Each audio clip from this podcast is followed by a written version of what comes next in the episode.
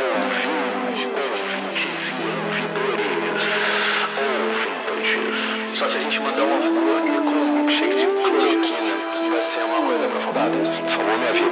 Sejam todos muito bem-vindos ao quarto episódio aqui da Ouviu Podcast, né? O seu podcast dos amigos de quem cria conteúdo, quem tá querendo produzir seu próprio podcast. E hoje a gente vai falar sobre como nascem os podcasts, né? Como cria um podcast, de onde vem a origem deles, etc. E junto comigo temos o senhor André de Sandes.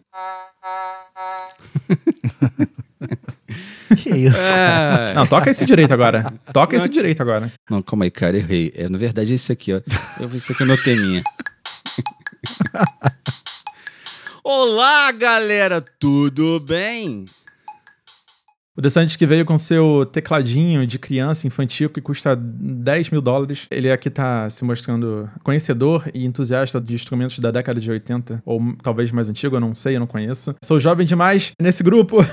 e Mas para complementar o papo e trazer todo o seu conhecimento sobre produção musical e afins, conteúdos derivados, senhor André Paixão. Hello. Como diz meu amigo Reinaldo Guaridum. Olá.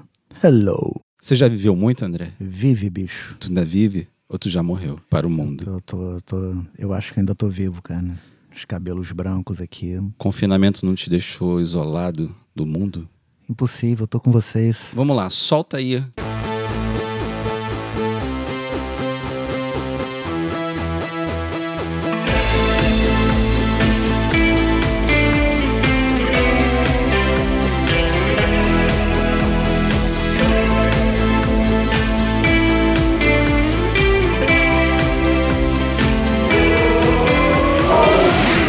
E é isso aí, e hoje a gente tá aqui para falar sobre como nasce os podcasts, né? A origem, de onde veio, né? Se você tá tomando banho e de repente desce uma luz do céu, furando o seu apartamento e aí você é iluminado por uma ideia brilhante de podcast, ou na verdade você é só um entusiasta e vê que realmente tá gravando muito áudio sozinho para si mesmo e quer compartilhar isso com o mundo. Todas as opções são possíveis. No nosso caso aqui somos Foi uma história muito legal, né? Foi uma história muito interessante que levou um bom tempo aí para se consolidar. A gente tá aqui para compartilhar essa trajetória e também falar sobre outros processos memoráveis aí e como geralmente acontece. Eu acho que é o melhor de tudo também mostrar que não existe livro de etiqueta, né? É passando nossa experiência, nossa vivência para as pessoas que querem criar um podcast. E foi pensando nisso que a gente criou o quadro Rebobinando, em que a gente lembra um pouco de como foi a experiência de produção do episódio anterior. Vamos nessa? Rebobinando. Rebobinando. E aí, Dedé, como é que tu pegou aí a tarefa de fazer essa divisão dos dois episódios? Conta um pouco pra gente a dinâmica. A gente já tinha comentado que isso tinha acontecido, que a gente tinha perdido o áudio, que teve que regravar. Recapitulando um pouco como foi que se processou. O que, que aconteceu? Bom, quando a gente teve a ideia de fazer o 2020, a década do podcast, a gente tinha material suficiente, pelo menos a gente acreditou que tinha material suficiente para dois episódios. E o, episódio parte 1, que na verdade é o episódio 2, 2020, a década do podcast, teve um conteúdo que a gente achou interessante, que permaneceu no programa. É um conteúdo que estava linkado, estava bem explanado ali, bem amarradinho, que a gente não achou. eh, eu, pelo menos na hora da edição, eu achei que esse conteúdo deveria se manter nessa parte 1. E aí eu separei um conteúdo como sobra pro parte 2, que era bem interessante também. Só que aí eu vi que a gente tinha 20 minutos de programa. E eu comecei a passar por um processo de pesquisa, que foi bem, assim, demandou bastante tempo, né? Mas também eu descobri coisas bem interessantes. Por exemplo, que o podcast entrou numa categoria do prêmio Pulitzer deste ano. O que eu tô percebendo, sabe o que, que é, cara? Que eu não sei se é o impacto de uma maior investida na pré-produção dos programas, mas que a pós-produção da gente tem sido bem intensa, né? Justamente para preencher, de repente, esses buracos que você sente, mas eu acho que a pós-produção hoje tem sido mais intensa que a pré-produção. Isso é um ato falho nosso. Você acha que a gente está dando mole nessa questão da pré-produção? É, depois dessa edição do episódio 3, o que ficou na minha cabeça é a extrema importância de se dedicar um tempo à elaboração do roteiro. Quanto mais esse roteiro tiver bem definido, bem explicado, bem, bem amarradinho, bem dividido, maior vai ser a nossa facilidade na pós-produção. Ou seja, a gente investe um tempo na pré-produção para depois ganhar tempo na pós e não passar pelo caos que a gente passou nesse último episódio. Então, próximo episódio, Fernando, vamos combinar o seguinte. Ver se você concorda. E aí você segue dando sua opinião. Vamos fazer um episódio só sobre pré-produção. O que, que vocês acham? Eu acho perfeito, com certeza. E a gente também tá testando muita coisa. Eu sinto que a gente tá é, sentindo como tá fluindo os papos e o conteúdo quando a gente precisa ir atrás um pouco mais de convidados, etc. E aí, de repente, a gente tem muito material, muito conteúdo bacana que rende tanto papo que acaba se sendo o ideal dividir em dois episódios. Então, a gente ainda tá encontrando o formato, é, a duração, a gente tá sentindo quanto tempo ali tem os roteiros, né? Então, às vezes, a gente acha que aquele roteiro vai render tanto e ele rende o dobro. Então, isso é uma coisa que a gente tá ajustando mesmo, né? Nos primeiros programas. Eu acho que isso faz parte, sabe? Agora, com certeza, nos próximos, é, essa parte da pré-produção vai salvar muito a gente, vai agilizar muito o nosso processo e vai dar até mais previsibilidade do que a gente consegue entregar aí de conteúdo, né? A gente começa a trazer mais coisas e ter mais espaços para pesquisar coisas novas e se inserir melhor no, no contexto atual. É sempre bom também a gente arrancar no meio do caos coisas boas além do aprendizado, né? Eu consegui falar com a minha amiga, a jornalista Isabela Sais, que produz o Aquelas Duas, né? Que é um podcast bem bacana, um podcast jornalístico. E a Isabela topou, assim, de última hora, mandar um áudio. E ela, a Isabela fala muito articuladamente e com muita propriedade sobre aquilo que ela faz. E ela mandou um áudio gigantesco no WhatsApp. Falei, pô, Isabela, vamos transformar isso numa entrevista, né? Apesar da qualidade do áudio do WhatsApp não ser aquelas coisas, acho que o conteúdo estava muito bom como aprendizado aí para quem está escutando o podcast e para gente também. Principalmente porque a Isabela fala da importância do roteiro, ela fala muito de pré-produção do, do Aquelas Duas, né? Da relação dela com a Cora Ronay.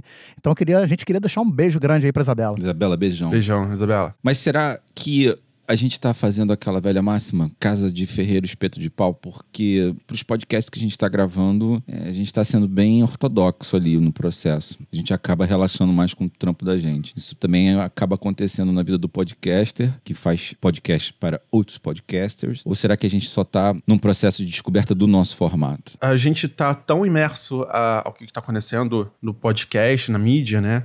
E a gente está tão focado em entregar o nosso melhor para os nossos clientes que hum, a gente acaba não, não regulando tanto o tempo, né? O período dedicado às nossas próprias produções, no sentido de a gente ainda tá tendo bastante trabalho com os nossos podcasts, né? Os nossos episódios semanais aqui da Ouviu. Então, a gente ainda tem que lidar com outras coisas, né? A gente tem que lidar com o website, a gente tem que lidar com as publicações nas redes sociais, que para mim tá, tá meio falha ainda. Existem muitas etapas, muitas coisas além da produção de podcast, né? Porque isso faz parte desse processo de realmente ter uma produtora, né? Ter uma, uma equipe, ter um- uma série de processos, métodos que a gente tem que lidar pouco a pouco, né? Conforme a gente vai tocando o barco. Maravilha, então foi isso, galera. Esse foi o Rebobinando do episódio 3. Eu fico imaginando, caramba, eu entendo que na produção musical é muito importante você ter várias opções e toda a gama de recursos pra você captar e, produzir aquela coisa que você, sabe, imaginou, que você tem aquela intenção. Mas aí quando a gente traz pra mídia do podcast, isso impacta muito também a linguagem, né? Sobre, tipo, como literalmente a gente surge, né, com podcast, porque muita gente acha que precisa de um microfone, assim, profissional, sabe? Incrível. Um condensador ou mesmo um direcional. É uma coisa que durante o, o episódio eu fiquei pensando muito, sabe? A gente abordou muitas questões aí do mercado e como ele se popularizou bastante nos últimos anos. Mas foi justamente isso, né? Se você parar pra pensar, há 10 anos atrás, você não conseguia gravar um podcast com seu celular de uma forma muito boa, assim, muito incrível. E hoje em dia, 2020, cara, os microfones que vêm com celulares a partir de mil reais, eles já são muito interessantes, principalmente pra voz, sabe? Pra você se comunicar com outras pessoas. Ele permite fazer ligações, olha só, não mais usando a rede telefônica, mas sim a ligação via Wi-Fi em altíssima qualidade. né? O meu celular tem essa opção, inclusive. É, ele conecta no Wi-Fi para fazer a ligação telefônica, para aumentar a qualidade transmitida. Então, isso é uma coisa que me chamou muito atenção. Apesar desses microfones, esses equipamentos, essa vivência ser muito importante na era musical, tipo, nas décadas de produção musical. Hoje em dia também, né, tipo, ainda tem bastante coisa incrível, mas o quanto entregar sua mensagem, né, produzir e tirar aquilo do papel, a produção em si foi se popularizando e tornando mais acessível para as pessoas, até quando elas não entendem muito sobre microfone, sabe? Até quando elas não se ligaram muito à importância e à, à qualidade técnica que certos aspectos têm. Então é isso que me surpreendeu, assim, isso que me surpreendeu nos últimos anos, principalmente, quando eu comecei a prestar mais atenção, inclusive no papo dos últimos episódios que a gente foi tendo. É, e até pra produção musical mesmo, meu primeiro microfone condensador foi um MXL de 50 dólares. A Behringer faz microfones que são bem razoáveis de se produzir. Óbvio que se você pegar um cara da indústria fonográfica, um engenheiro de som que trabalha em Nashville e aquela coisa toda nos maiores estúdios, o cara vai falar que, que é deprimente falar em Behringer e em MXL. Mas, cara, são microfones que você consegue gravar perfeitamente, sabe? Vozes e, e tudo, todos os sons. E são microfones que você compra por 100 dólares lá fora. E aqui 300 reais, sabe?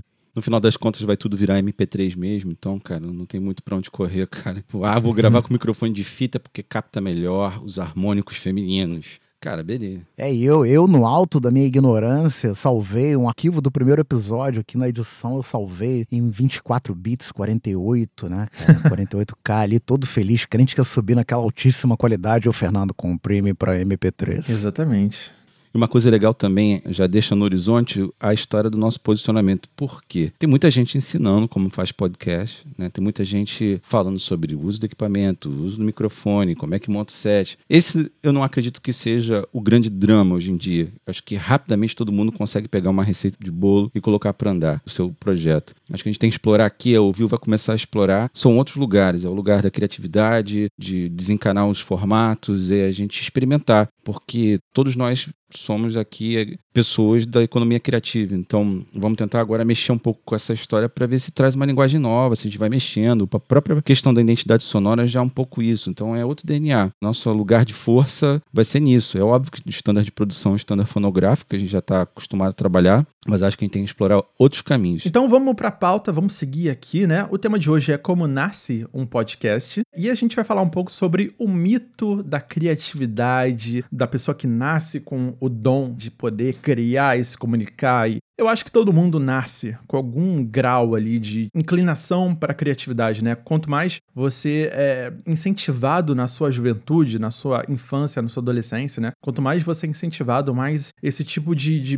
pensamento, né? Essas possibilidades vão poder florescer em você. Mas aqui a gente vai quebrar aí alguns paradigmas, algumas crenças, né? Que acabam trazendo uma concepção um pouco errada ou uma forma muito fechada de ver as coisas. Realmente, achar que criatividade é um dom, isso é um mito que todo mundo tem, né? Porque a gente, quando criança, a gente é muito incentivado a exercitar o lado lúdico, a exercitar essa possibilidade de olhar para o mundo com várias possibilidades diferentes. E ao longo do tempo a gente vai perdendo esse estímulo e a gente vai deixando de trabalhar essa habilidade, porque criatividade, no fundo, no fundo, é uma habilidade, não tem absolutamente nada a ver com dom. E aí é uma outra grande confusão que a galera faz, né? São três elementos que acontecem nessa história de ah, eu nasci com dom, eu tenho vocação, é um talento. Vamos entender exatamente o que, que são esses três elementos? Assim, vocação é um chamado, é uma coisa que eu tenho uma natural tendência a me motivar a fazer aquilo. Sabe, eu tenho uma vocação quando era moleque. Quando era moleque, eu, eu era louco por avião eu tinha plena certeza que eu ia ser piloto de avião. O avião passava no céu, eu corria para falar com ele, eu desenhava avião. Então eu tinha uma vocação, tinha um chamado para aquela história de ser um piloto de avião. Era um sonho de criança. Eu gosto muito da palavra comichão. comichão e coçadinha, isso me lembra comichão e coçadinha. Quem se lembra do comichão e coçadinha? Fernando não vai lembrar. Ah, clássico. Simpsons? Óbvio. Então, mas é um comichão, exatamente. Comichão de você, cara, isso aqui eu tô muito afim de fazer. Quer dizer, você já tem uma inclinação punk para fazer uma coisa que te agrada muito, te gera muita dopamina. Você já tá com a tendência total para fazer aquilo que te interessa. Você já tem essa, essa vontade, né? Talento já é diferente. O talento é uma coisa que você precisa trabalhar, desenvolver, masterizar. Então, por exemplo, comecei a tirar música de ouvido. Eu comecei a me interessar por teclado, por música. Tinha um piano quando eu era muito criança. Minha mãe estudou no Conservatório Nacional, então lá em casa tinha um piano. E eu comecei a tocar quando pequeno, tirando as coisas de ouvido. E ao longo do tempo eu fui criando uma interação maior com o instrumento, com esse trabalho de dedicação, né, de você praticar, de você estar tá ali trabalhando, criando um hábito, na verdade, acaba se tornando um talento e você explora os caminhos que aquele exercício vai te levar. E tem o dom, que aí é quando você já nasce com uma habilidade que já extremamente avançada, tipo ouvido absoluto. Quando a gente tá falando de música aqui, né? A pessoa já tem um ouvido absoluto, já sabe qual é o dó, qual é o ré. Quando encosta a mão em qualquer instrumento já vai, então a pessoa já tem aquilo muito latente, muito mais do que a grande maioria das pessoas. Aí Mozart, Beethoven, Leonardo da Vinci que né, pintava, era um grande inventor, o cara nasceu com aquilo, aquilo é nato. Então masterizar aquilo foi muito fácil. Essa é uma coisa que a gente precisa colocar em perspectiva. A criatividade, ela é uma habilidade e a criatividade a gente consegue desenvolver ela. É a mesma coisa de que achar que só quem é criativo é o cara que é um gênio. Gênio é outra palavra que também é uma coisa complicadíssima, porque se você for entender o que é o gênio, gênio é um cara que usa a inteligência dele, é um cara extremamente curioso. Aí sim, ele usa a criatividade dele para contribuir com alguma coisa em específico para a sociedade. Se você for colocar em perspectiva o Einstein, geralmente os gênios são caras extremamente focados, eles passam a vida deles inteira descobrindo uma questão específica, estuda aquilo a fundo e se torna genial naquela história.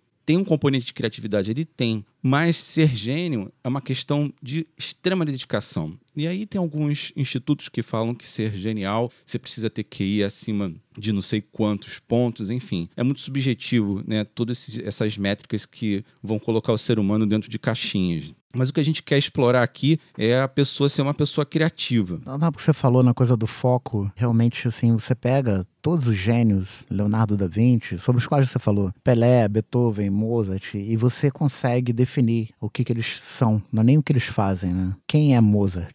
um compositor, maestro, trabalha com música. Quem é Leonardo da Vinci? Um inventor, criador de milhares de teorias e, enfim, faz milhares de coisas em relação à criação eu acho que tem uma coisa da, da, atribuição, né, cara? Do foco mesmo, cara, de você se especializar. Especialização. A gente até falou nisso, né? No outro programa. Uhum. Enfim, uhum. se eu fizesse essa pergunta para você, Fernando Ticon, quem é você? O que você faz? Não, pior, vou, deixa eu melhorar a pergunta. Tá que pariu, vocês querem me fuder. Vou melhorar essa pergunta. Não, deixa eu melhorar. Querem zoar o Quem jovem. você acha que você é? Quem você acha que você é, Fernando? Eu sou uma metamorfose ambulante. um camaleão, camaleão. um camaleão. É, meu é quase um David Bowie. Bowie. só que é um David Bowie de Duque de Caxias. É, não, porque a gente volta aquele papo, né? Porque além do dom, né, da vocação, do talento e da genialidade, né, você tem que ter o foco, né, cara? Eu assisti um documentário sobre o Nino Rota, que é um compositor que eu amo de paixão, fazia todas as trilhas do Fellini e tal. Nos extras de um DVD do Fellini, ele tinha uma escola de música e ele recebe um aluno que quer se candidatar a ser aluno do Nino Rota, um aluno de 9 anos de idade. E ele fala: é tarde demais para você aprender. Caralho. Mas isso, isso eu acho que tem esse ponto sim, sabia? Porque, por exemplo, se você buscar na biografia dos gênios, são pessoas extremamente enclausuradas em si mesmo. São pessoas que têm uma dificuldade até na questão da habilidade é, social delas. São pessoas que ficam enfiadas naquele propósito de achar a resposta para aquele grande enigma que assola elas a vida inteira. Quer dizer, a genialidade, ela é uma questão de foco, mas é praticamente uma obsessão. É uma condução obsessiva do livre pensamento. E não é isso que a gente está falando de criatividade. O que a gente quer estimular é que a pessoa seja criativa. E a criatividade é quando eu consigo manter o meu eu criativo, que é um exercício que a gente traz desde a infância, que a gente lida com a situação sem preconceito nenhum e afastando as crenças limitantes. Por quê?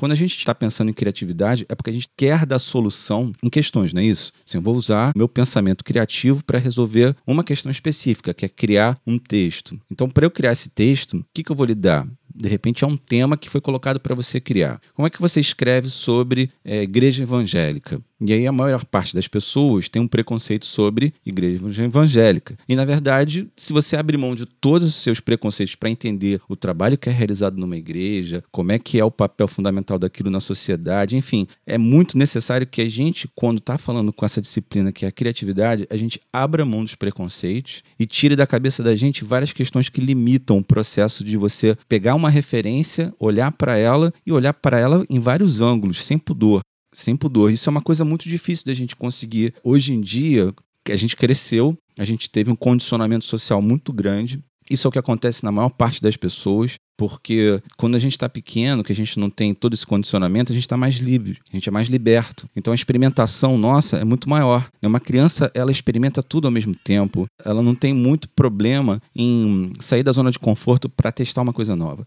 A gente vai crescendo, se a gente não vai mantendo essa cabeça aberta, essa mente aberta, é óbvio que a gente vai engessando um pouco esse pensar criativo. E é sobre isso que a gente vai falar aqui um pouco, como é que a gente consegue avançar nessa habilidade que ela não é tão complicada assim de masterizar e no final das contas, por tudo que a gente está estudando sobre o futuro do trabalho e até esse momento mesmo que a gente está passando, criatividade vai ser uma habilidade, né? Criatividade vai ser uma hard skill poderosíssima, ou seja, para você lidar com o mundo do algoritmo, para você lidar com o mundo da inteligência artificial, a única coisa que vai me distinguir da máquina é a capacidade que eu consigo fazer essas conexões de um possível repertório para dar solução para alguma coisa. Isso até certo ponto, cara, porque existe também pensamentos que muito em breve as máquinas vão aprender a criar e pensar com base em toda a história da criação humana. A gente acha que é, os computadores, os pensadores não vão ser capazes de criar, de ter ideias. Eu acho que os algoritmos vão começar a pensar e tirar,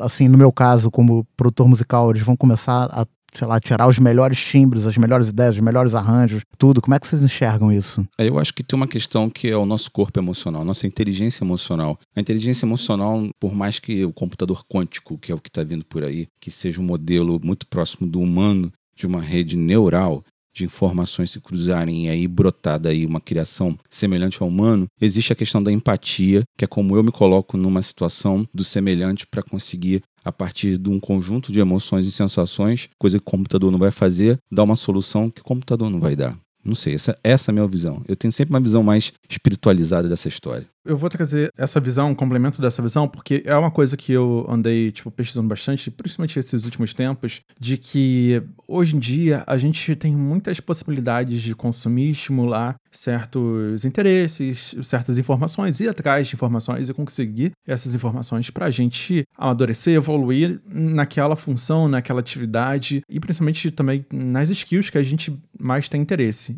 Ainda mais se você falar inglês, entender inglês, que aí tem 10 vezes mais, você se comunica com o mundo todo. Só que a maior dificuldade que tem sido identificada, eu acho, né, eu sinto isso e, leio por aí, é justamente a inteligência emocional, de como lidar com isso. Porque nada adianta você ter todos os estímulos, todas as coisas favoráveis para você desenvolver essa criatividade e você ter uma criação extremamente complicada ou não ter as bases para você criar empatia por outras pessoas, melhorar sua convivência em sociedade. Então todo esse apoio emocional e essas questões emocionais que te tornam um profissional melhor, né? E uma pessoa melhor, inclusive, eu acho que tem sido muito negligenciada por toda a trajetória de ensino até o momento que você realmente começa a ver o quanto isso faz toda a diferença. Porque muitas vezes as pessoas que conseguem chegar lá no topo nem são as mais incríveis de capacidade, mas simplesmente porque todo mundo adora trabalhar com essa pessoa, produzir com essa pessoa, e essa pessoa tem noção das fraquezas dela, sabe? Coisas que ela não tem, talvez interesse ou competência, os dois, né? Pra, tipo assim, atingir aquele ponto e ela consegue atrair atrair outras pessoas que possam agregar elas e ajudar elas a conseguir aqueles objetivos. Então eu acho que inteligência emocional vem muito agregado hoje em dia com toda essa parte de talento. Eu conheci gente, pessoas incríveis, tipo guitarristas, virtuosos, aquela coisa toda, mas basta alguém falar que ele é uma pessoa horrível de gravar, horrível de ensaiar, sabe? A gente para de lembrar dele, sabe? Porque a gente não quer trazer, aproximar esse tipo de gente, independente da qualidade técnica ou criativa dele, sabe? Eu acho que isso era muito mais romantizado antigamente, década de 80, 90, a gente via muitas coisas assim, a projeção do artista, né? A projeção, o recorte que o CD e a revista e a TV faz, né? E hoje em dia não. Hoje em dia a gente consegue relatos sobre quem conviveu com ele, quem trabalhou com ele. As notícias e as informações correm cada vez mais. É, hoje em dia é, você tá vendo aí com essa crise, todo mundo botando a boca no trombone, das equipes que estavam é. trabalhando com alguns influencers e aí todo mundo foi mandado embora e todo mundo dizendo que era um clima de merda para trabalhar, que as pessoas tinham uma capacidade louca de esquecer o lado humano, focado só na questão ali do fenômeno da influência e tal, de fazer o trabalho acontecer. Enfim, isso é muito complicado. Realmente eu concordo com o Fernando nesse aspecto. Eu também. Dizem que 75% do nosso sucesso está vinculado ao fator humano e não à nossa competência, nosso conhecimento, nossa capacidade de criação.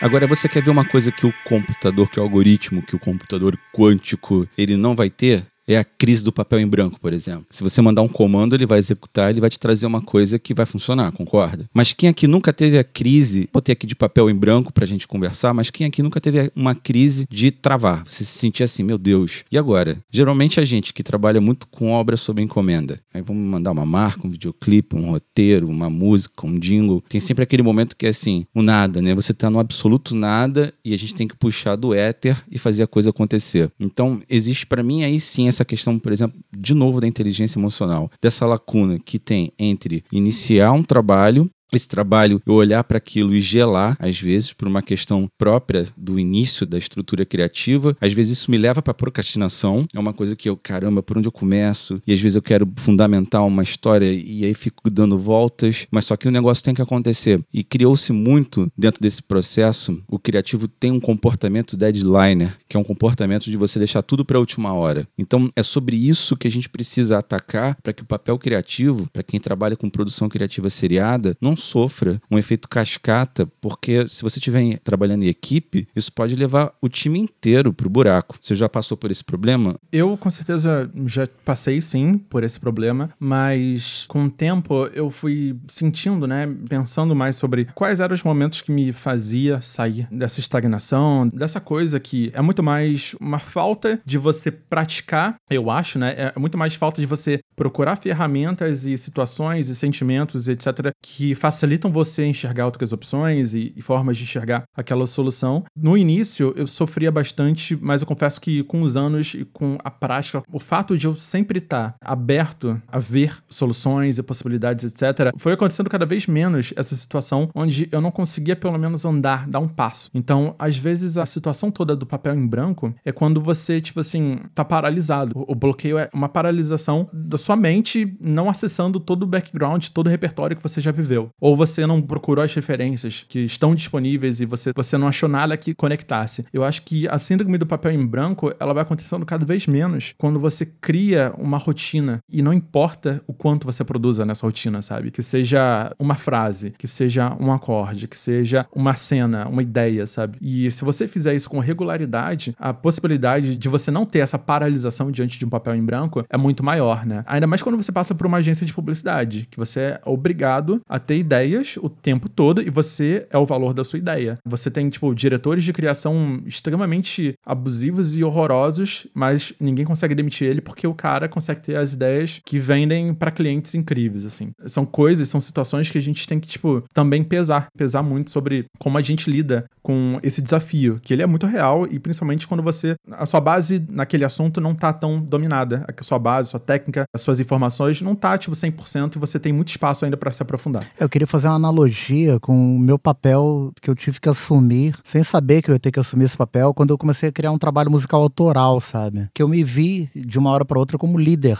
Assim, jamais me imaginei assim como líder. Eu não tenho esse perfil, sabe? De liderança. Mas eu tive que aprender a lidar com motim, por exemplo. Durante uma viagem, viagens para fora, viagens pelo Brasil. E tudo isso tem a ver com a maneira pela qual você se comunica, né? Com teus parceiros, com quem tá contigo na estrada e tal. Porque queira ou não, por mais que você distribua, delegue e agregue, é um trabalho teu, né? É um trabalho que você tá botando para fora ali, você jamais vai deixar de ser o líder dessa história. Como é que vocês se enxergam num lugar de liderança que veio naturalmente, assim, né? Uma coisa que pintou para você, ó, essa percepção, cara. Eu tenho que assumir essa posição, sabe? Mesmo que eu não queira. Porque senão vai dar merda, sabe? Exatamente, uma questão de sobrevivência, assim. Você tá falando assim de liderança, direção de criação. Eu tenho um histórico muito grande de direção de criação, né? Trabalho com várias equipes de criativos o tempo inteiro e desenvolvi uma forma de, primeiro, passar por cima de outra crise, que é a síndrome do impostor. Porque quando você tá no lugar de desenvolver o que você precisa criativamente,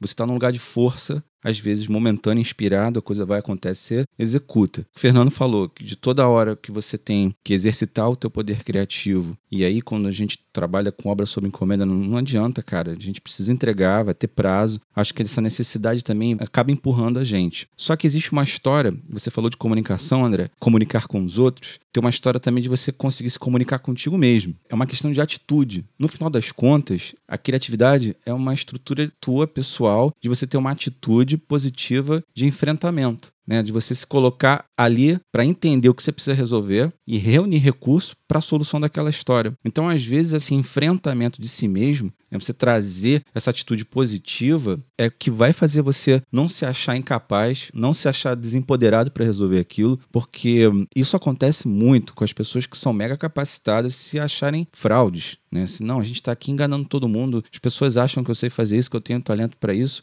Eu não tenho talento disso nada. Eu vivo inventando truques, eu escapo nos 45 do segundo tempo, eu sou salvo pelo gongo. Não é isso, tudo são formas de encarar o processo criativo, mas no fundo, no fundo, é uma estrutura de você trabalhar uma atitude positiva de encarar sempre. Então, esse trabalho mental, no primeiro episódio lá a gente fala de meditação e tem um livro do David Lynch que é muito bom, aconselho todo mundo ler, que daqui a pouco eu vou me lembrar do nome, que eu sou péssimo para me lembrar do nome, mas ele trabalha a meditação e a criatividade como elemento fundamental para o processo criativo dele. Porque David Lynch fala que quando você trabalha a meditação, você consegue pescar o peixe grande. Mas no fundo, no fundo, a meditação é você ter clareza sobre as coisas, né? Como também a estrutura criativa é você conseguir enxergar as coisas com clareza. E aí eu tenho um modelinho que eu desenvolvi para mim, baseado em vários outros criativos que eu fui pegando ao longo da vida, fui pensando umas histórias ao longo da vida. Esse processo de criatividade, numa coisa mais conceitual, para mim funciona em três pernas, assim, são três pilares. Primeiro tem a questão da inspiração. Todo mundo sempre ouviu falar que Da Vinci tinha suas musas, Gioconda é a Mona Lisa, uma musa inspiradora. Na verdade, é algo que te traga a inspiração. Então, alguma coisa tem que te inspirar. O que é o inspirar? É o te tirar da zona de normalidade. É gerar um contraste daquilo que você convive o dia a dia para você parar e refletir. Então, inspiração para mim está diretamente ligada à capacidade que a gente tem de levantar repertório. Quais são as referências? No nosso caso, a gente falando de podcast, a gente precisa escutar outros podcasts. Enquanto não tiver um repertório muito vasto para você ver o colorido do que está acontecendo, você não consegue escutar um episódio de um show específico e aquilo te tocar e falar: Nossa, fiquei inspirado com aquilo ali. Achei que aquele cara ali falou faz todo sentido e para mim aquilo é uma mega referência. Ah, adorei o formato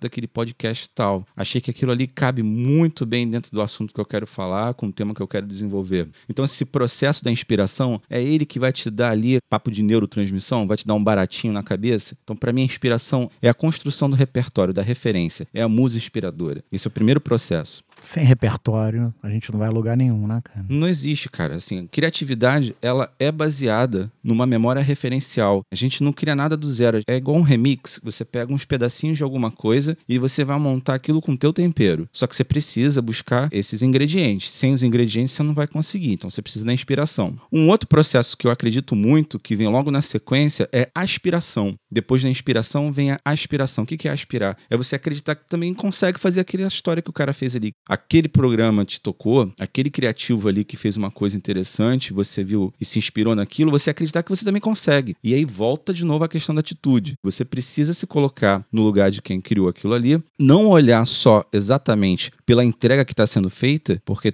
às vezes todo mundo vê um show, mas não vê o backstage do show, né? Aquela uma hora de show ali é maravilhosa, mas ninguém sabe o que, que foi passar aquele show todo antes de começar a botar para a galera ouvir. André pode falar muito bem sobre isso, que a, a, dinâmica da gente entregar uma peça criativa, ela existe todo um background, então nunca é fácil. Mas se você se coloca no lugar daquela pessoa, fala, pô, também queria fazer aquilo ali, eu me sinto capaz de fazer aquilo ali. Então você precisa acreditar em você que você vai conseguir fazer um roteiro para o teu podcast, que você vai conseguir achar um nome para o seu podcast. Então você precisa aspirar a ocupar aquele lugar que te inspirou. E no final é produção. Aí é organizar o processo processo, é transpiração mesmo, é você começar a botar a mão na massa, fazer. Por exemplo, a gente já está aqui no quarto episódio e nesse processo todo a gente vem experimentando, a gente vai se soltando mais, a gente vai ficando mais confortável, vai achando lugar de fala. Isso é normal. Por isso que uma temporada de podcast tem que ter pelo menos aí uns 10 episódios para você achar o lugar e compreender exatamente a mensagem que você está conseguindo passar, o jeito que essa mensagem é colocada, a forma e trabalhar bem bem o conteúdo. Uma primeira temporada é uma temporada para você se encontrar dentro do seu programa. O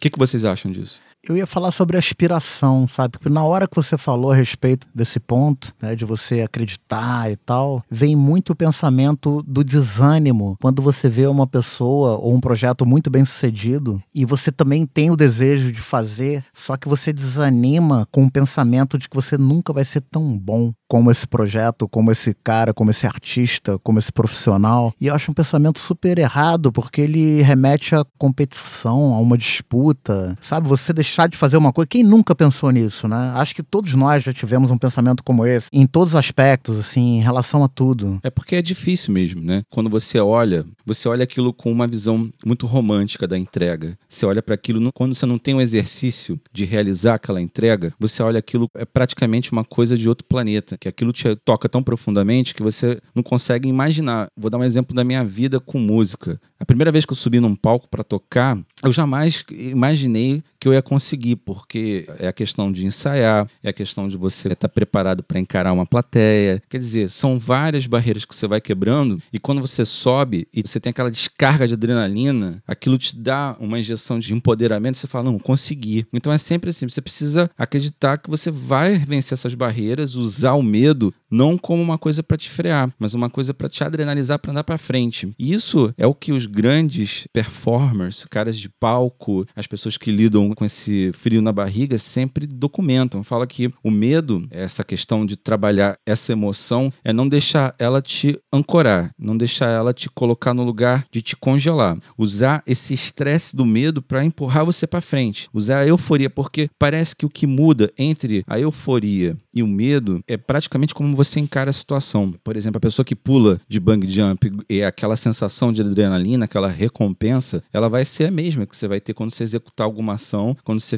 conseguir realizar uma coisa que você nunca realizou, e aí ter aquilo ali, né? Eu consigo fazer também. Então a gente tem que ter uma questão de atitude mesmo.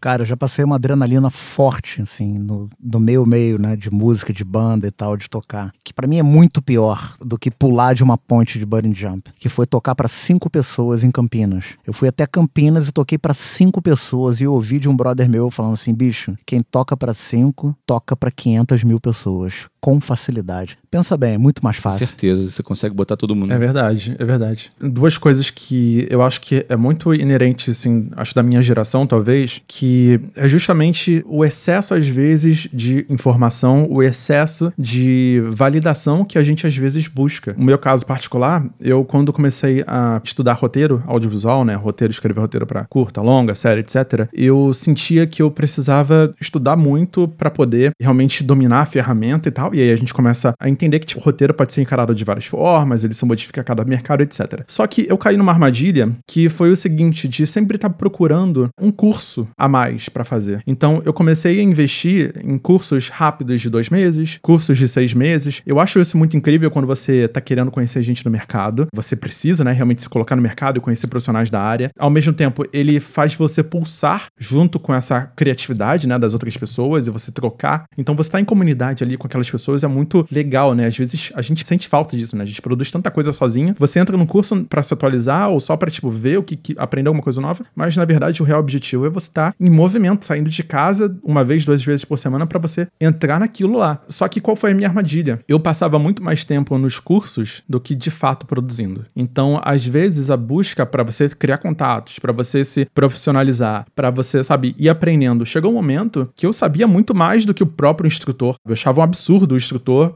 falar certos absurdos. E aí eu comecei a perceber, caramba, esse tempo todo eu deveria estar tá produzindo e botando a mão na massa mesmo, mostrando meu trabalho, do que eu sei fazer, do que ficar julgando o trabalho dos outros, sabe? O trabalho de outras pessoas, ou ficar colaborando de forma indireta, tanto desperdiçando toda a sua energia, toda a sua carreira, a sua produtividade em não produzir, em não assinar embaixo, né? Então, isso é uma coisa que eu vivia muito real. E eu só parei quando um professor meu, que eu admiro muito, encontrei ele no Rio 2C, inclusive, uma das maiores feiras de audiovisual aí do mundo e da América Latina com certeza. E o Rio 2C, ele virou para mim, Fernando, para de fazer curso, cara. Você tem que estar tá aqui nesse evento com uma porrada de projetos debaixo do braço braço, com seu nome. Não é fazendo curso de fulano e cicrano. Você sabe muito mais do que eles. E você tem metade da idade. Então, tipo, caralho, sabe? Aproveite seu tempo. Então, isso foi para mim um choque muito grande de realidade. Quando eu perguntei para ele se valia a pena fazer tal curso, ele falou, cara, para de fazer curso. Você vai aprender muito mais botando a mão na massa e aí procurar a solução, a resposta só quando você realmente tiver algum problema, alguma dúvida, do que você ficar procurando formas de validação desse sentido. Então, isso também vale para muita gente, sabe? Muita gente que acaba caindo numa espécie de vício, né? Você tem esse vício de, tipo, adicionar o seu currículo, adicionar tal certificado do currículo, tipo, você não tá produzindo de verdade.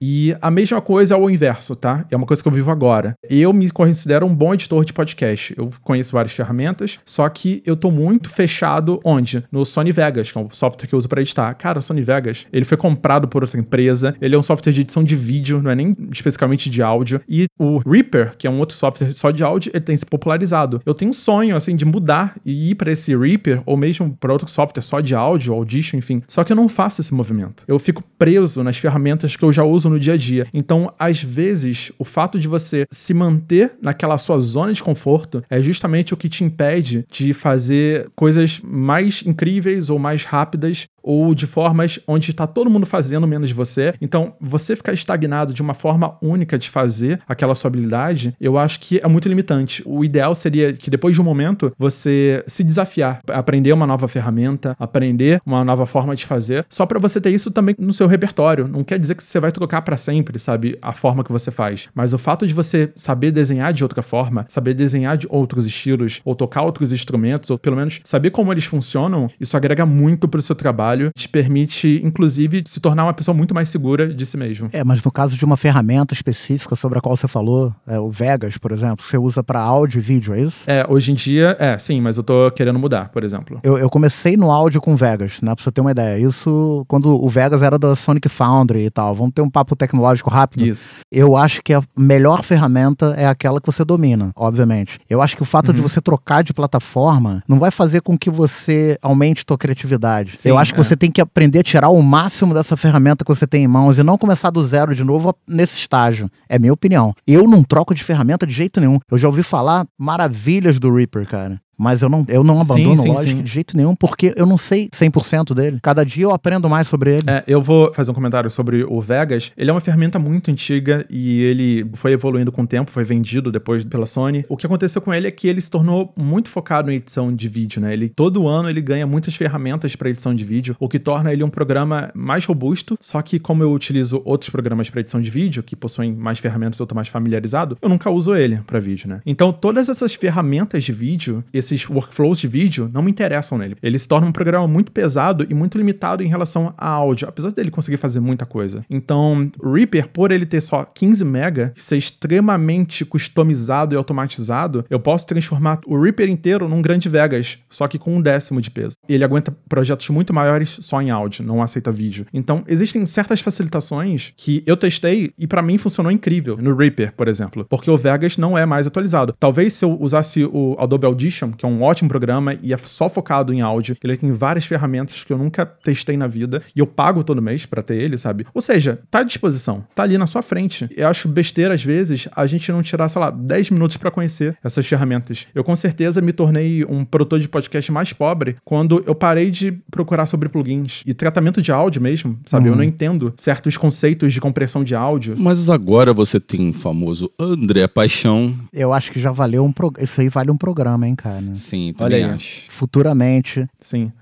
Tudo isso, assim, só para dizer que vale muito a pena você também não se limitar, não se confortar para sempre. Até porque você pode estar entediado. E aí, às vezes, só falta você olhar para lá e, putz, olha só esse sintetizador que eu nunca testei. Esse cara aqui, Alvin Toffler, é porque eu tô mostrando, a gente tá aqui em videoconferência, eu tô mostrando um livrozinho aqui chamado A Terceira Onda do Alvin Toffler. Esse cara fala uma coisa que é justamente sobre isso. A gente tem que ter a capacidade de aprender, desaprender e reaprender as coisas. Que essa é a habilidade também, junto com a questão da criatividade, é a questão futura de como a gente acompanha essas mudanças. A gente que lida com, você tá falando de programa de áudio, a gente chama de DAW, né? Digital Audio Workstation. Cara, isso troca de uma velocidade que muda toda hora. Eu tenho uma máquina lá no André que, bicho, tá com uma versão antiquíssima do Logic. Eu não abro mão do Logic também, porque acaba que a gente fica com a mão em cima disso, mas André é o cara que domina live, domina vários outros aplicativos desse, vários outros programas. Eu fico meio também igual a você. Mas como a minha função sempre não é só produzir áudio, então para mim tem as coisas aquilo também, o que me basta, né? Onde eu consigo me manifestar. Eu acho que ferramenta boa, no final das contas, é aquela que você consegue chegar no lugar que está na tua cabeça. Né? Não adianta também a gente ficar pirando com toda essa capacidade, por exemplo. A gente tem uma porrada de parada velha, porrada de soft synth que o André me apresenta, eu vou, pego meu, meu equipamento da década de 80 e resolvo nele porque eu sei que aquilo ali é o lugar que eu melhor me expresso. Então também tem isso, é uma questão de assinatura, de identidade, é muito por aí. E agora sim, falando sobre o livro que eu esqueci, Em Águas Profundas, do David Lynch, eu aconselho muito a galera que quer investir um pouco mais nessa questão da meditação e na criatividade. Ele tem aqui um resumo de como ele usou e como ele usa a meditação no processo criativo. Eu acho espetacular. E falando de metodologia, uso de técnicas, tem essa parte última que eu recordando agora aqui do que eu falei da aspiração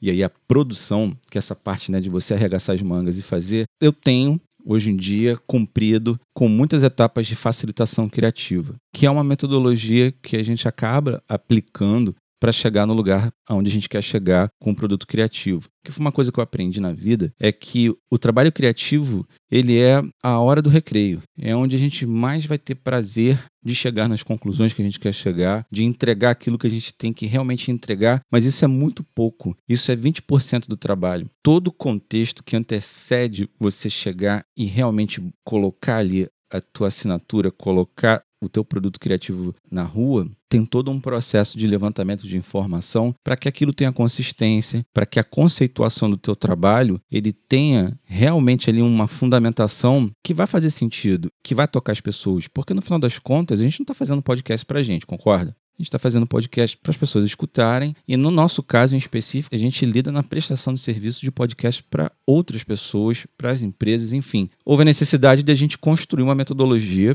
que é baseada nessa facilitação criativa, que eu sempre fiz com os benditos papelzinhos, que eu sempre fiz com os posts que vocês me sacaneiam o tempo todo, né? Mas vocês já participaram comigo de algumas facilitações criativas, né? Facilitações para tudo quanto é processo, mas para o processo criativo em si, ela é um instrumento muito interessante de você sair do geral, de você sair daquele caos, né? Porque uma coisa é a ideia estar tá na cabeça. Outra coisa é quando você vai tirando os fragmentos de percepções, ideias e referências e monta um painel, um painel visual com isso tudo. E a partir desse painel visual, fazendo as perguntas corretas, você vai chegando exatamente no lugar da onde você precisa apontar o teu foco, quais são as opções reais, essa estrutura da facilitação criativa faz com que a gente, de forma colaborativa, às vezes a gente facilita com 10, 15 pessoas processos para chegar em conclusões, brainstorms mesmo, né? Brainstorms junto com 10 pessoas e a gente vai conseguindo obter exatamente a informação necessária que no final das contas a gente vai chegar no âmago daquilo que a gente precisa criar. Mas, por exemplo, André,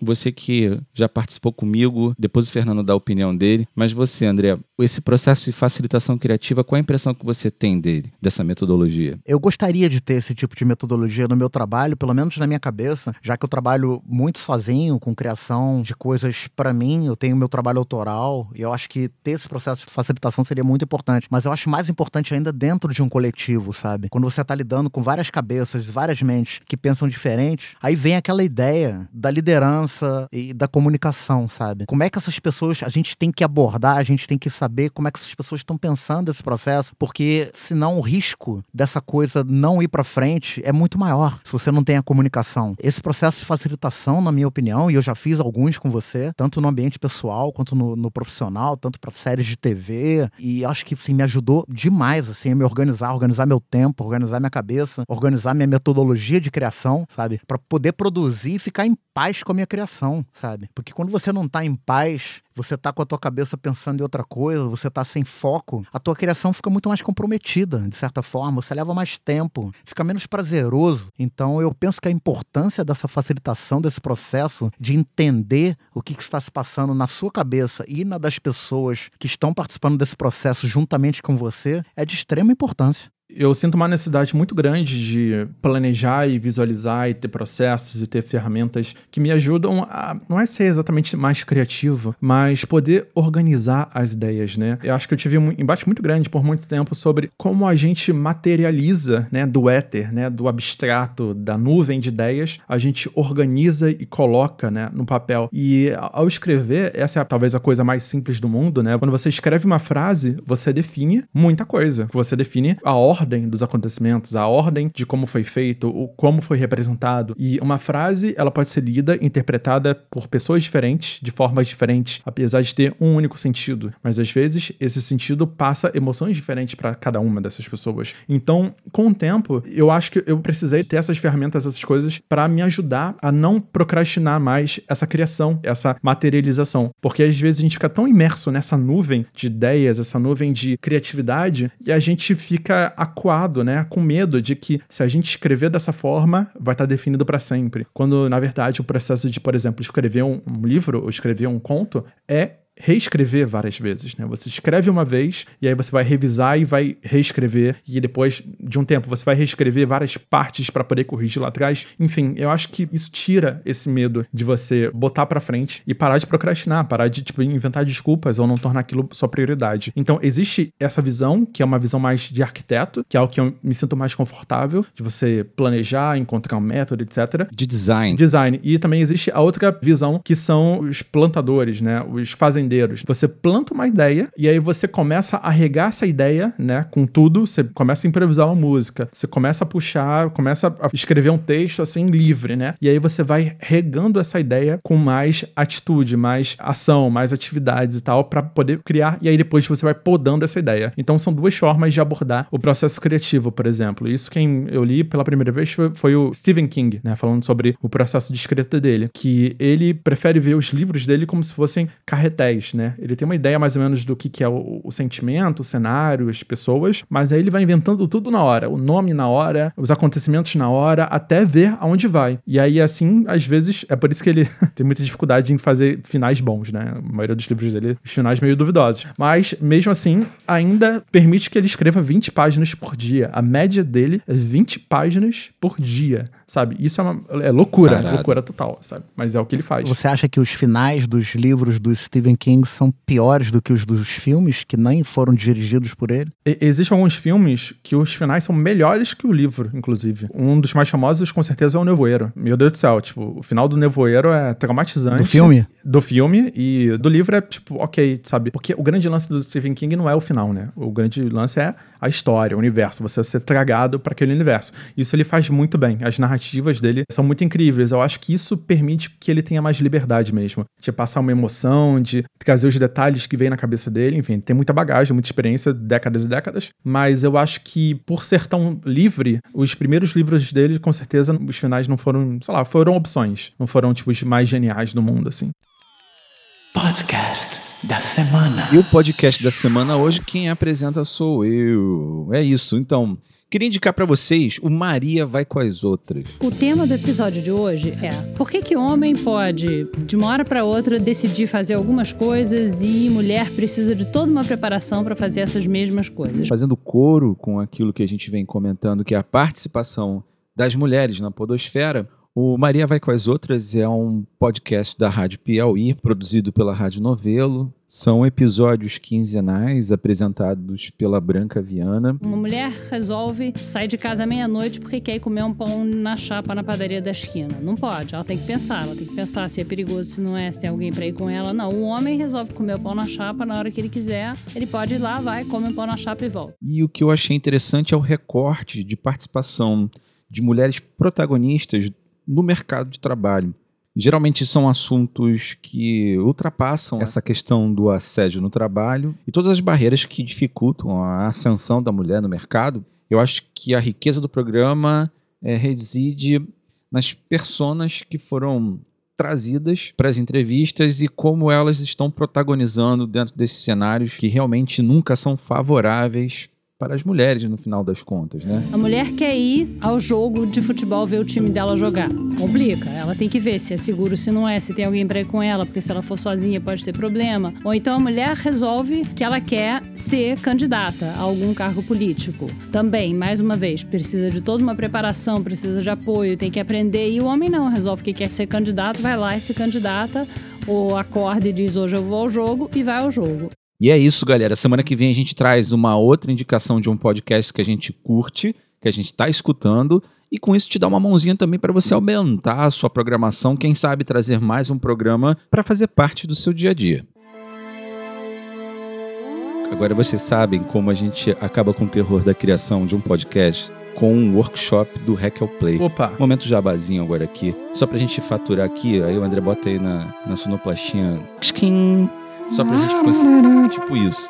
A gente tem a nossa metodologia de concepção de podcast, a gente batizou ela do Hack Play, que é justamente a jornada que antecede a gente apertar o REC e começar a gravar. Então é uma oficina. Essa oficina ela consiste em passar para os nossos contratantes exatamente a visão mercadológica inicialmente. A gente trabalha mais com a lógica do processo, né, o lado mais racional, passando para todo mundo quais são os dados de mercado, para todo mundo entender a oportunidade que é gravar e produzir e sustentar suas temporadas de podcast. E depois a gente entra numa parte que é mais pragmática, criativa, lúdica, de cocriação e colaboração de todo mundo que está envolvido na produção dos programas. E ela tem uma jornadinha que a gente desenvolveu baseado em outros processos criativos de outros de outros entregáveis, né? Processo criativo que eu peguei um pouco de construção de marca, peguei um pouco de construção de roteiro, é um pouco de construção de mídias digitais. Eu fiz aqui um mashup que funcionou, que a gente começa da seguinte forma: primeiro, quem são as pessoas que vão escutar? Qual é o perfil dessa audiência? Não precisa você fazer pesquisas muito profundas, não. Mas é exatamente um processo que a gente chama de ideação, que é você imaginar é, quem são esses ouvintes. Então, dentro desse processo das personas, a gente constrói um painelzinho, que aí eu uso os post-its nesse momento. E aí, quem são? Eu coloco o nome, coloco sexo, escolaridade, e vou trabalhando o comportamento daquela pessoa, como é que elas procuraram, como essas pessoas acharam o programa, se foi por uma ação de redes sociais, se foi alguém indicando, se foi um link via WhatsApp, e o que elas encontraram ali. É, qual foi o impacto que elas tiveram? É, o que, que o programa proporcionou para essas pessoas? Enfim, é um processo de ideação para a gente construir esse cenário de personas, dessa audiência, para a gente começar a entender para onde que esse programa vai ser distribuído, né? Quem vai escutar, quem são os ouvintes desse programa. O próximo passo é o lugar de voz. Esse lugar de voz, primeiro a gente traz um brand persona, que a gente chama, né? Que tom e personalidade esse programa tem. Quando se analisa, por exemplo, o Jovem Nerd, é um programa de cultura pop, de tecnologia, então é um programa muito mais solto, é um programa que está falando de atualidades. Então, quando você olha para o programa, para o Nerdcast, você tem ali o Azagal, você tem a galera ali que está pilotando o programa, mas o programa em si ele passa uma sensação. Então, mais ou menos é isso. O lugar de voz é a estrutura que a gente monta que dá essa característica, que dá esse tom protagonista do programa. Também é um processo que a gente elenca cinco características fundamentais que esse programa deve ter, de quem está participando ali, e depois a gente, por eliminação, vai chegando em cinco pontos principais desse tom desse programa.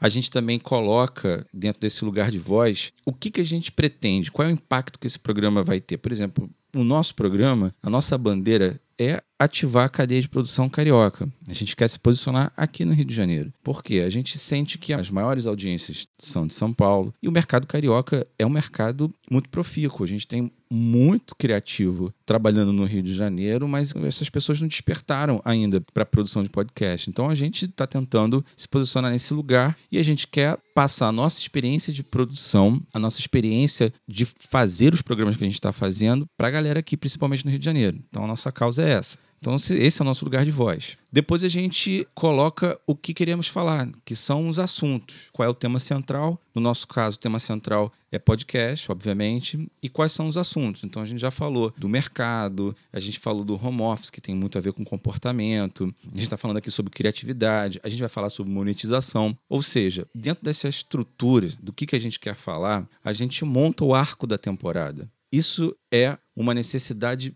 total. Montar o arco da temporada é fundamental para você conseguir ter uma visão de médio prazo de onde você quer chegar com a tua temporada. Você precisa ter essa visão. Até amanhã depois, se você for abordar algum patrocinador, se você vier com algum anunciante para dentro do teu podcast, você apresentar que você possui uma jornada, provavelmente um episódio XYZ são os mais adequados para você fazer um insert de uma menção mais profunda sobre o produto ou serviço daquele patrocinador. Então, ter essa visão do arco da temporada é extremamente importante, não só para você se organizar em termos de produção, mas para você conseguir ter visibilidade e dar visibilidade para os teus parceiros, para os teus patrocinadores, para toda a cadeia que está envolvida na execução do teu show. Vamos ver se a gente faz isso então, né?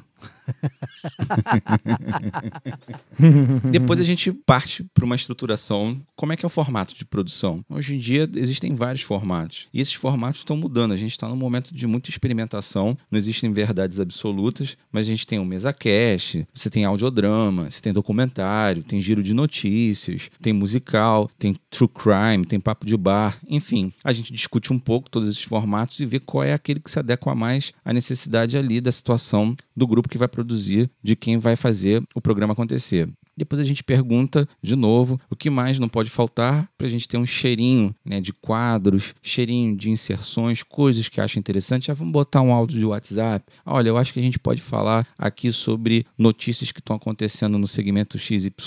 Enfim, são informações adicionais que vão enriquecer a produção do programa. A gente também ajuda o processo de descoberta do nome. Né? Qual será o nome? Como é que a gente batiza a criança? Então, nesse momento, a gente também começa uma dinâmica de tentar chegar no melhor nome possível que tenha a ver já com o tema central, com os assuntos, com aquela audiência. Quando a gente chega nesse momento, já está mais fácil da gente batizar o programa. Às vezes o programa já vem com um nome específico, mas na hora que a gente faz essa dinâmica, acaba se mudando, porque a gente aumenta a compreensão com essa jornada de descobrir quem são as pessoas que vão escutar, quais são os assuntos com profundidade, principalmente quando a gente monta com o arco de temporada, entende qual é o impacto que a gente quer com aqueles programas e aí sim dá uma ajustada no nome. Mas geralmente, nessa dinâmica nossa do workshop, a gente também desenvolve essa história do naming, né, de qual é o nome do programa. Depois a gente faz um levantamento, já que a gente tem um arco de temporada, quem deve participar, quais são os nomes mais importantes, e aí a gente faz uma listagem, um levantamento das pessoas que estão com a gente na dinâmica de facilitação, para elas indicarem três convidados principais por cada programa, para justamente a gente ter uma capacidade de realizar os convites e ajustar as agendas com uma certa previsibilidade. Então, por exemplo, a gente vai fazer um programa sobre monetização, a gente daqui já está maquinando sobre quem a gente vai convidar, mas Casa de Ferreira Espeto de Pau, a gente já deveria saber quem a gente vai convidar para o episódio de monetização. Então a gente está discutindo. Quando a gente tem a chance de fazer esse trabalho olhando para o arco da temporada inteiro, fica mais fácil a gente já premeditar quem vai participar ou não. Então é muito importante da gente ter essas contribuições, por quê? Se o programa vai iniciar uma primeira temporada, é legal que você tenha a chance de cruzar os públicos. Geralmente, quando vem um participante para o seu programa, como foi o nosso primeiro episódio, como são os outros episódios, toda pessoa que recebe o link de onde ela participou, ela vai distribuir nas suas redes. Isso faz com que aumente o alcance do episódio. No final das contas, a gente quer sempre ter ganho de audiência. Então, quanto mais participações tiver no programa, sendo na dinâmica de gravação, sendo posteriormente através de envio de áudios externos, melhor vai ser para o alcance do programa, melhor vai ser para a gente ter mais audiência. E aí a gente monta, no final do processo todo, a gente monta um grande painel do cronograma de execução, a gente monta um painel de como a gente vai fazer a dinâmica de gravação, enfim, já sai dali com um cronograma de produção. Esse é o do Hack Play, que é o nosso workshop que tem servido de instrumento básico para a gente conceber os programas. Impressionante como o fenômeno da facilitação e o processo de brainstorm faz com que a coisa se torne muito mais rica do simplesmente a gente aqui de uma forma unilateral ou quem contrata a gente do outro lado chegar com uma coisa muito engessada. A gente sempre nessa dinâmica consegue enriquecer muito. E para a gente é um prazer enorme participar do processo criativo envolvendo várias pessoas, envolvendo equipes de trabalho. No final das contas, é um grande encontro onde mentes pensantes chegam em conclusões incríveis. Lembra muito dramaturgia teatral, né? Porque quando o ator decora um texto, estuda e facilita o que, que ele vai representar num palco, ele tem um chão para pisar, ele fica à vontade com esse texto decorado. Eu tive esse pensamento quando você falou tudo isso. Eu não tinha participado de facilitações dessa forma, assim, desse processo todo, né? Dessa etapa por etapa. Com essas finalidades não tão rico, né? Não dessa forma, dessa jornada inteira. Então, depois de presenciar e, inclusive, aprender aprender a ministrar junto com você, é, a gente aplicar esses, essas metodologias de facilitação, é muito incrível o quanto de sincronia de tudo, de aceitação. Tem uma energia muito diferente do que você criar, tomar decisões sozinho e aí ficar mostrando para as pessoas. As pessoas voltam depois de um tempo com as revisões. Sabe, não tem um telefone sem fio doido que aí prolonga, aumenta o quanto de energia você leva para criar um negócio, aumenta o tempo que você leva. Cara, isso é, é muito mágico, o quanto quase nenhum retrabalho a gente tem, praticamente nenhum retrabalho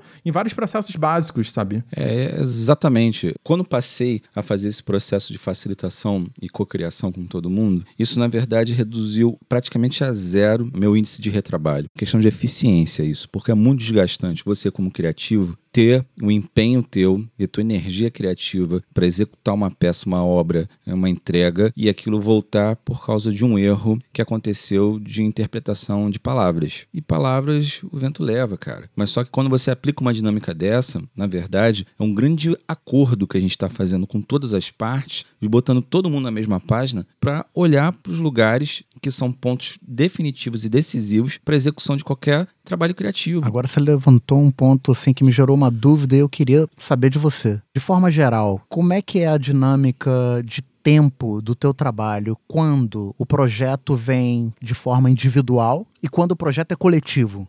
Quando vem de individual, eu aplico uma revisão desses passos todos junto com a pessoa. Tem que entender que as pessoas têm ímpetos criativos. Tem pessoas que têm mesmo já na cabeça tudo muito mais organizado, já tem as coisas mais definidas, porque às vezes vem um orçamento pra gente, como já aconteceu, das coisas virem mais amarradinhas. Só que você precisa passar esse filtro, porque a metodologia, ela não é só uma questão de compreensão do que vai ser feito. Ela é uma questão de revisão desses passos todos para fazer com eficiência. Então, às vezes a pessoa está do lado de lá, ela enxerga 30, 40% do processo, que às vezes é até o coração do processo. Só que a gente precisa explodir isso. Então o que vai acabar acontecendo? A facilitação vai ser mais rápida, a gente de repente não vai ter, na dinâmica de ter 15 pessoas participando ao mesmo tempo, sair do geral para o particular, eliminando cada coisa que não presta para só ficar as coisas que a gente quer que fique no final da história ali da facilitação. Mas é importante porque é metodologia, cara. Metodologia é fundamental. Porque vai ter que apertar o REC, a gente vai ter que gravar. Então, na hora que está gravando, a gente não pode ter erro. A gente tem que minimizar isso porque é o teu tempo, é o meu tempo de vida da gente ficar fazendo uma trilha, da gente chamar uma, uma participação. Enfim, a gente precisa entender que o maior ativo que existe hoje em dia é o tempo, cara. E isso tudo só é feito para quê? Para economizar tempo, para a gente ser mais eficiente, a gente poder fazer mais e melhor. E salvar também né, a saúde da gente, porque a gente não tem mais idade para ficar de tentativa e erro, cara. A metodologia vem para a gente eliminar esse processo infindável de vai e vem, tentativa e erro. Como é que você faz esse acompanhamento, né? No caso, assim, de uma empresa, tem um coletivo, você fez a palestra, fez a facilitação. Essa facilitação foi dividida em três dias, por exemplo. Você teve lá três encontros que duraram quatro Uhum. horas, né? É isso mesmo? É o Tá. que acontece mesmo, né? É o que acontece. A gente tenta fragmentar, porque às vezes é muita informação de uma vez só e acaba que não rende. Você não consegue ter todo o output que você precisa no encontro só. Mas a gente já faz um planinho, né? A gente já sabe que, por exemplo, esse nosso workshop, ele, no mínimo, a gente tem aí uns quatro encontros.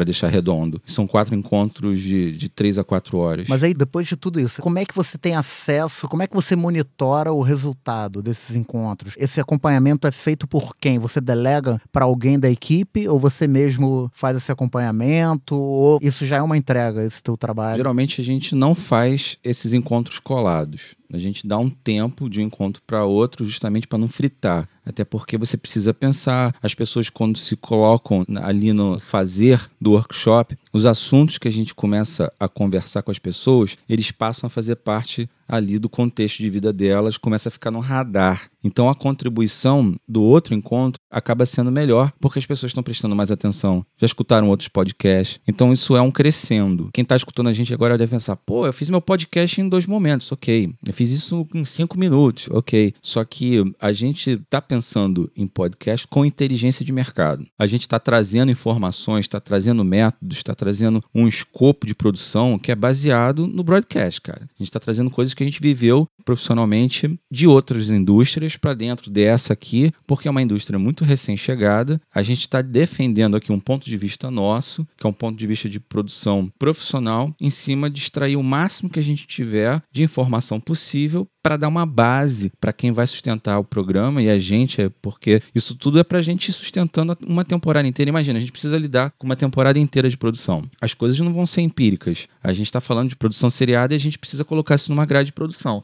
Eu preciso ter um resgate de memória das coisas que estão acontecendo. São oito podcasts que a gente fica gravando simultaneamente. Como é que eu vou ficar gravando as coisas toda vez vai uma gincana para gravar um, dois programas completamente diferentes? Um está falando de sustentabilidade, outro está falando de música, outro está falando de direito. Então eu tenho que ter uma documentação disso. É como se fosse um programador. Quando ele está desenvolvendo uma plataforma, ele tem uma documentação que outro que pegue vai ter chance de dar continuidade. Quando acaba cada encontro desse, a gente tem um relatório daquilo que a gente produziu no dia e aí esse encontro ele tem ali um fluxo de coisas que a gente desenvolveu e a gente envia isso para o contratante. É uma documentação faseada, aonde cada um vai entendendo a progressão até chegar na hora de apertar o REC para gravar. Geralmente a gente dá uma semana entre encontros, que é o tempo ideal para poder todo mundo amadurecer deixar aquela ideia incubada, porque pode ser que coisas vão ser corrigidas no outro. A gente faz um recap no fluxo do que aconteceu no momento anterior, enfim. Mas a construção do programa, ela fica muito mais consolidada dentro dessa metodologia de qualquer outra forma que a gente já fez. Isso é fato. E o feedback também dos contratantes da galera é muito bom, é muito positivo. Bom, galera, vamos escutar a história do nascimento do Incluídos e Misturados, que é o podcast da Karina Alves, uma querida amiga, psicóloga e empreendedora social. E o podcast dela fala sobre gente, diversidade, inclusão, sentimentos e saúde emocional. Karina, um beijo, querida, para você. E conta aí pra gente, como é que nasceu o seu podcast?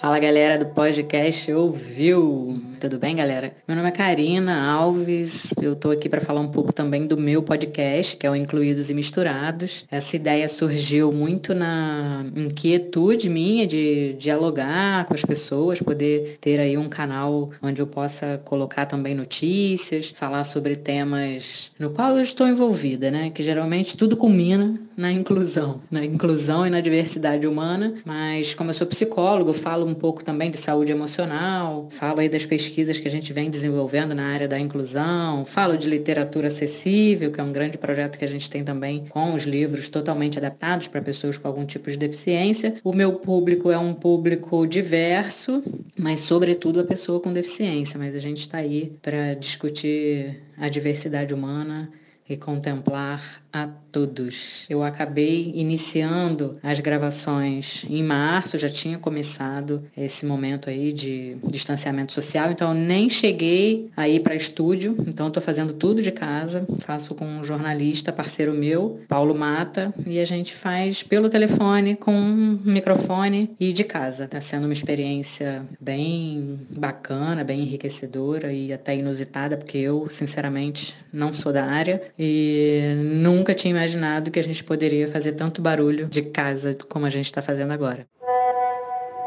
O que a gente tem feito é trazer as técnicas, as metodologias das grandes corporações de branding, produção de entretenimento, de produção de narrativas. Enfim, a gente são técnicas que já se usam de forma profissional para se ter um resultado profissional daquilo que a gente vai entregar. Vamos embora para a identidade ouviu. Identidade ouviu. Então, moçada, hoje no quadro Identidade Ouviu, a gente vai mostrar como é que foi produzida a nossa identidade sonora, incluindo a trilha de abertura, as vinhetas, aqueles efeitos de transições que a gente usa para definir os assuntos que estão sendo abordados ao longo do programa, sabe? Assim como as ambiências, os sons de fundo, tudo isso que a gente criou com exclusividade para o nosso podcast. Mas para isso a gente vai ter que voltar um pouquinho no tempo e contar como é que eu e o The Sandy montamos um projeto musical autoral que é a nossa cara, né? A gente curte muito os sons produzidos com sintetizadores analógicos. E desde quando a gente se conheceu, eu fiquei fascinado com a coleção do The Sands, que hoje em dia se encontra, tá aqui no estúdio, tá com a gente, onde esse material sonoro foi todo produzido. A gente já havia se juntado para dar alguns workshops e tal, e aí o The Sands chegou para mim com um projeto incrível chamado Synth Camp, ou em português bem claro, o acampamento dos sintetizadores. A gente queria levar para o público de qualquer perfil, imagina, de qualquer idade, a ideia de se criar música eletrônica em sua origem. Diz aí, De Santos, como é que era a música eletrônica para o mundo algumas décadas atrás? Bom, ao contrário de que todos pensam que música eletrônica começou na mão dos DJs, não é verdade. Música eletrônica, ela já acontece desde o início do século XX. Vocês já tinham ali máquinas que reproduziam sons através de voltagem, aonde onde você dominava esse controle de voltagem, fazendo o design sonoro daquilo que você queria.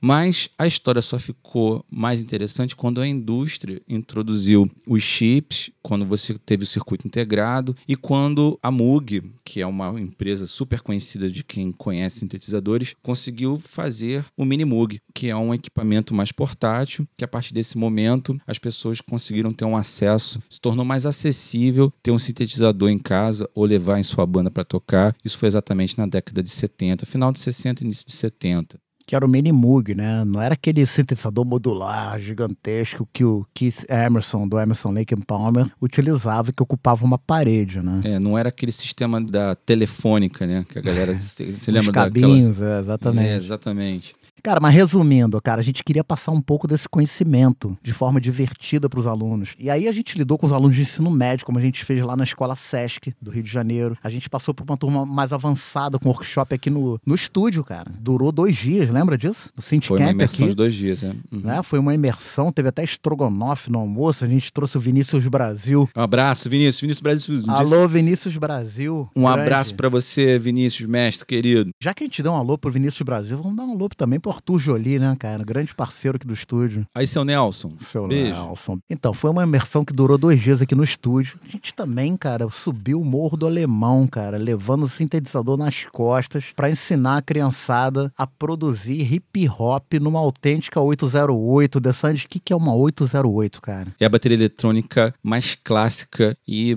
na cabeça da galera do Complexo do Alemão, que por um acaso é o lugar onde eu nasci e fui criado. Só saí de lá pra casar no final da década de 90. A gente passou a infância inteira escutando esse beat, que é a base do Miami Bass. Então, com certeza, levar uma 808 da Roland, um equipamento da década de 80, mais precisamente foi introduzido no mercado em 1982, levar isso para dentro do berço do funk carioca foi uma coisa assim muito, mas muito emblemática. E a molecada pirou, né? Aqueles sons característicos da bateria eletrônica, eles ficaram muito impressionados e se amarraram. É, e pra você que tá escutando a gente e quer conhecer um pouco mais sobre a 808, a gente vai botar um link na descrição para um documentário veiculado no YouTube gratuitamente. Você pode assistir, saber um pouco mais sobre a história da 808, que virou uma personagem no mundo da produção musical, né? Além desse projeto, a gente produziu uma pá de trilhas para TV, institucionais, de economia sustentável, teve produção seriada. A gente chegou a se juntar no palco do Oi Futuro para uma apresentação no projeto Multiplicidade, tocando trilha para game independente, lembra? Lembro, cara, foi incrível. Eu cheguei a levar um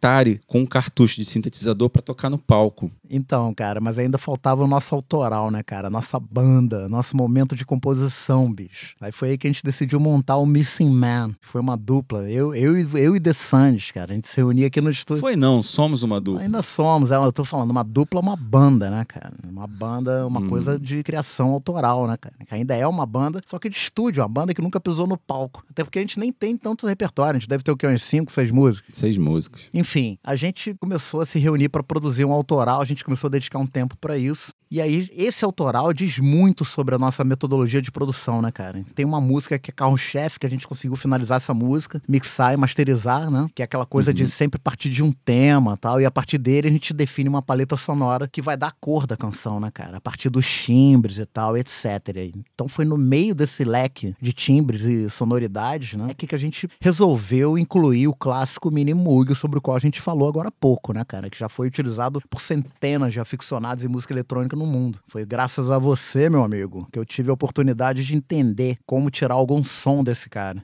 A gente conseguiu trazer esse tempero dos anos 80, porque apesar do Minimoog ser um equipamento antes da década de 80, a música em si relembra muito o synth pop, né, André? A música que a gente colocou, esse trabalho de Missing Man, já fazendo um jabá aqui sem nem ter lançado, eu acho que vai valer a pena a gente até subir agora, hein? Acho que agora a gente vai ter uma motivação para lançar o trabalho. Quem sabe você vai acabar escutando. Vamos tocar um trecho da música no fim do programa, então? Vambora, vamos deixar pra galera escutar. Vamos fazer isso. Se vocês não gostarem, um abraço, mas a gente tem um carinho todo especial por essa época de produção da década de 80 do synth pop, porque diz muito sobre a gente, faz parte da nossa vida. E como quem domina a fera é o dono, né? Você, no caso, foi você que tocou os minimugas dessa música, né? Vamos abrir uns tracks aí pra galera escutar rapidamente aí um pouquinho desses tracks separados de minimug pra você sacar quais foram os timbres de minimug que foram utilizados aí nessa trilha que acabou virando a nossa identidade sonora, né?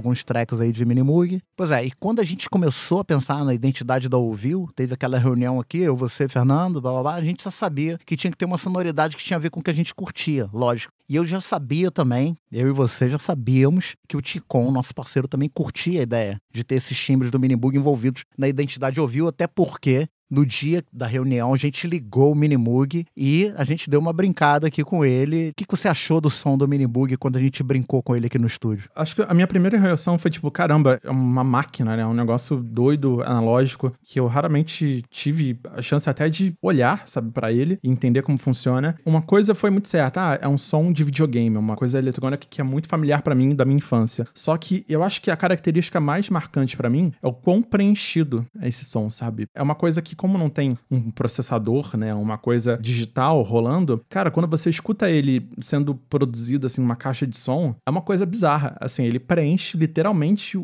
todo o campo harmônico da coisa toda. Então, ele te causa uma sensação muito incrível, assim, quando você para para escutar ele ao vivo, assim, é muito doido. E aí isso me impressionou bastante, porque era o que as pessoas usavam na época, né? E a gente tá muito acostumado a ouvir MP3, qualquer outro formato comprimido de áudio, e quando vê um, um sei lá, um vinil mesmo, ou um instrumento desse sendo tocado na sua frente, é muito incrível o impacto que causa, assim, enquanto você consegue absorver de sensações. Agora, fala a verdade. Você, quando chegou ali do lado, você deu uma gugadinha para saber que porra é essa, né? Minimug do que se trata. Com certeza. O que, que você achou ali? Não sabia porra nenhuma. E eu vi muitos vídeos no YouTube da galera tirando timbres muito doidos, muito loucos, de configurações que eu nem imaginava que eram possíveis. É, aí eu fiquei muito interessado, porque, enfim, super nerd, né? Eu sou super nerd, adoro videogame, computador, música. Então, tipo, caraca, que doideira. Fiquei muito impactado. Pois é, cara, eu me lembrei do projeto do Missing Man. Ele tem 45 canais ali de tratamentos sonoros, foi tudo muito trabalhado. Eu estimo que a gente tenha levado nessa produção de Sandes, eu acho que pelo menos umas 45 horas. Se der bobeira foi até mais, né? Eu acho que foi até mais, cara, porque a gente não ficava satisfeito e não sei se você se lembra, a gente perdeu alguns arquivos, né? Uhum. Tu lembra Lembro. disso que a gente teve que gravar de Lembro. novo, cara? Que eu fui fazer o backup do HD de backup pro de origem. Então, assim, foi um pesadelo. A gente perdeu muito material, a gente teve que gravar tudo de novo. O fato é que esse consenso estava definido, né, cara? A gente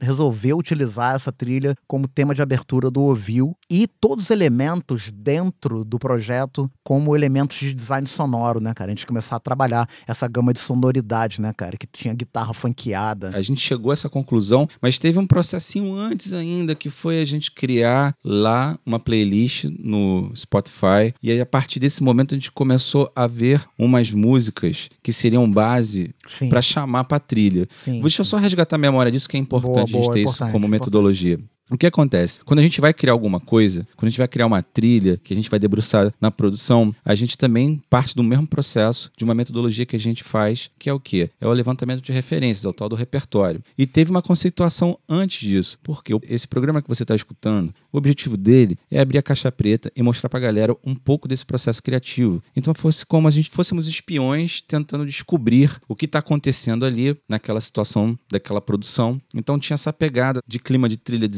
007, de várias outras trilhas icônicas de Henry Morricone, enfim. E a gente montou uma playlist muito grande Tá pública? Tá pública, inclusive. Se você for catar lá, playlist chama-se Ouviu Podcast. Você vai ver que a gente fez um levantamento ali de várias trilhas que remetiam a essa conceituação da espionagem, do agente secreto. Aí foi aí que o André puxou da cartola e falou: Porra, velho, vamos pegar The Missing Man, que já tem o tema principal do álbum, vai cair como uma luva. Foi que aí, pô, claro, vamos lá, vamos resgatar esse arquivo. E aí surgiu isso tudo que vocês estão escutando, que é aberturas, vinhetas e como tem um material riquíssimo de efeitos sonoros, de transições, de tudo, porque a gente ficou essas, no mínimo, 45 horas produzindo, tem material de dar e de sobrar pra gente levar três temporadas de podcast aí. Desde quando a gente produziu essa música, eu sabia que esse tempo não seria em vão.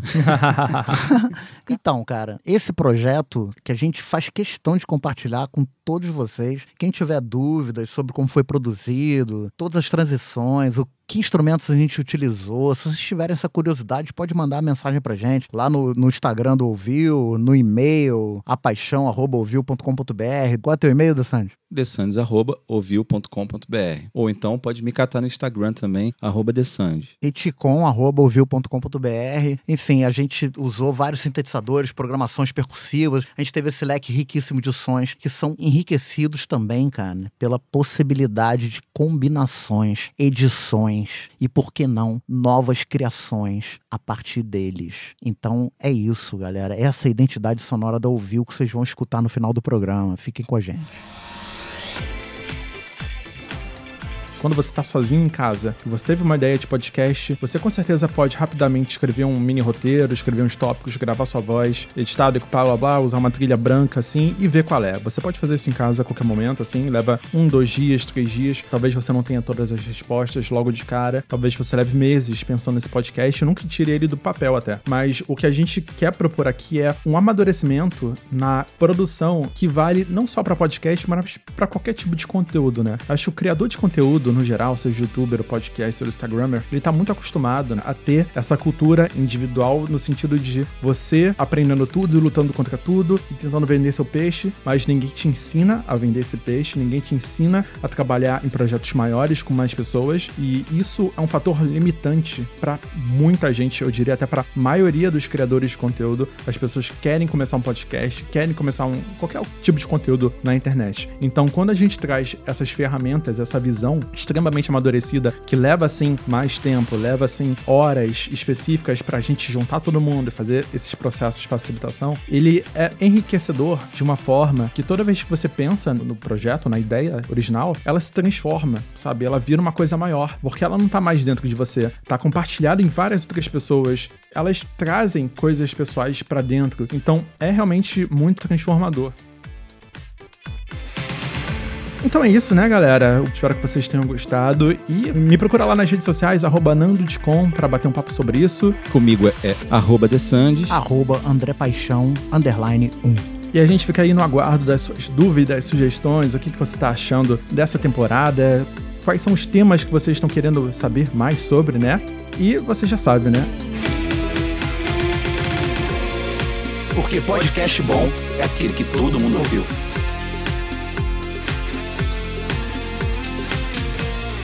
E agora, como prometido, a gente encerra o programa com The Missing Man.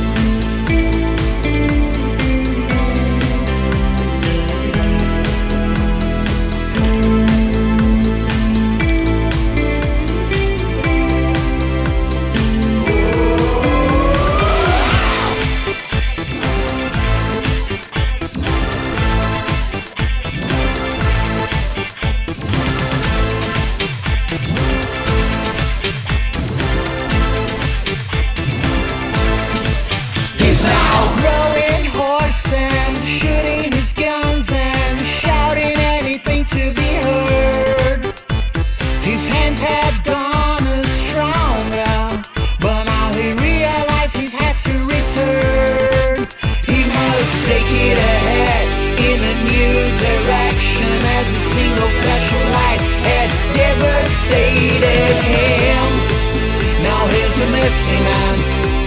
Does anyone have seen any picture or trace of him? Is he a dead man? Federal agents have found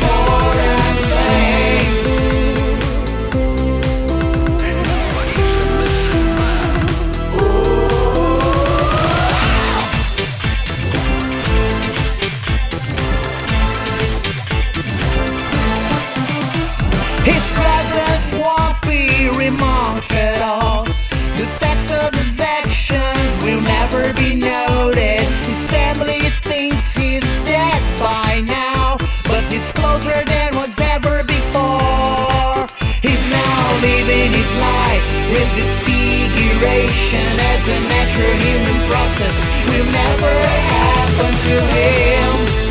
So he's a missing man. Does anyone have seen any picture or trace of him? Is he a dead man? Federal agents have found an important thing. So here's a missing man. Does anyone have seen any picture or trace of him? Is he a dead man? Federal agents have found an Iboran thing